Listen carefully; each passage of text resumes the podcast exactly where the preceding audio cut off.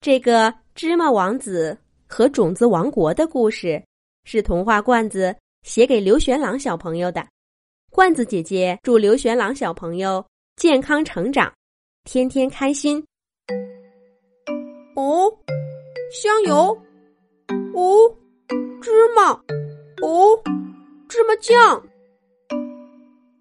农贸市场上的小芝麻，左看看，右看看。越看越绝望，难道这就是我小芝麻的命运吗？不，我才不要被做成芝麻酱和香油呢！对，我要离开这儿，开始崭新的生活。繁华的农贸市场上，一颗小小的芝麻发出了一声呐喊。小芝麻费劲儿的从袋子里钻出来。滚到地上，在人群中挤出一条路，咕噜咕噜咕噜，向着远方出发了。小芝麻滚着滚着，忽然感到背后涌过来一个大家伙。小芝麻没躲开，扑通一声被撞倒在地上。哎呦，哎呦！小芝麻揉着脑袋，回头一看，撞倒自己的是一颗大米。大米低着头，连声说：“对不起，对不起。”小芝麻没好气儿的说道：“大米，大米，你怎么跑这么快？也不看看路？”大米回答说：“我不要被做成米饭，我不要被做成米线。”我要离开这儿，追求新生活。小芝麻一听，这不跟我的想法一样吗？小芝麻忘了刚刚的不快，拉起大米的手说：“我也不想被做成芝麻酱和香油。走，咱们一起去寻找新生活。”接下来，小芝麻又遇到了。不想被做成绿豆糕的绿豆，不想被榨成油的黄豆，不想被熬成小米粥的小米，和不想被烙成饼的小麦，各种各样的小种子汇成一支种子大军，逃离农贸市场，滚向了远方。可是能滚到哪儿去呢？大家一边走。一边七嘴八舌的讨论着，他们还从没听说过有一颗种子没有被做成食物呢。就在这时候，种子大军的身边响起了一阵轰隆轰隆声。小种子们回头一看，只见成群结队的桃子、柚子、西瓜和橙子。从他们身后滚了过来，小种子们赶紧闪到一边儿，给水果们让出了一条路。小种子们看到水果们一个个笑嘻嘻的，有的还唱着歌。他们这是要去哪儿呢？虽然在小种子们眼里，水果是庞然大物，可好奇的小芝麻。还是仗着胆子，拉住一颗桃子，小声问道：“桃子姐姐，你们这是要去哪儿啊？”桃子回答说：“我们当然是要去水果王国呀，在水果王国里生活的全是我们水果，没有任何水果会被吃掉，我们会过上无忧无虑的生活。”不会被吃掉，过上无忧无虑的生活，这不正是小种子们想要的吗？桃子的话让小芝麻羡慕不已。他拉着桃子问道：“水果王国在哪儿啊？桃子姐姐，水果王国在哪儿啊？能不能带我们也去啊？”绿豆、黄豆、小米、大米。也都跟着问：“对呀，水果王国在哪儿呀？带我们去水果王国好不好？可是桃子回答说：“水果王国里生活的都是水果，没有你们这些种子呀。”再见了，我要走了，祝你们好运。桃子说完，就跟着水果大军继续滚向了远方。小种子们有点失落。为什么水果们有一个水果王国，而我们种子却没有一个种子王国呢？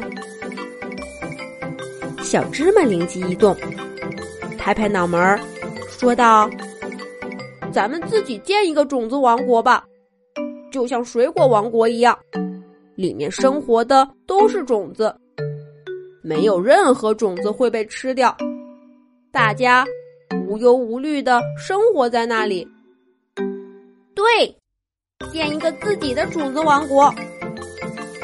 所有的小种子都拍手叫好。可是该把种子王国建在哪儿呢？谁都没有主意。最后，大家决定边走边看。咕噜噜，咕噜噜，小种子要做大事业。咕噜噜，咕噜噜，小种子要建大王国。小种子们哼着歌，欢快的往前滚动着。他们滚到一片松软的田地里，小绿豆停下脚步，摸着软乎乎的地面说：“这里的土好软，我好想在这儿睡一觉。”我们就把种子王国建在这里吧。小芝麻赶紧拉起他说：“不行，不行！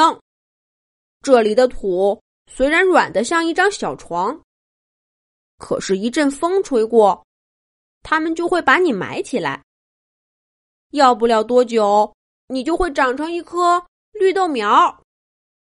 到时候，你小绿豆就不是一颗种子了。”你还想不想跟我们去建立种子王国呀？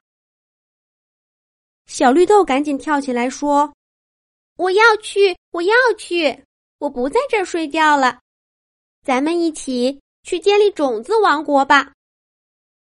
小种子们继续往前滚，他们滚到一条小河边儿。小米说：“这里的水真清，真甜。”我好想进去洗个澡，我们就把种子王国建在这儿吧。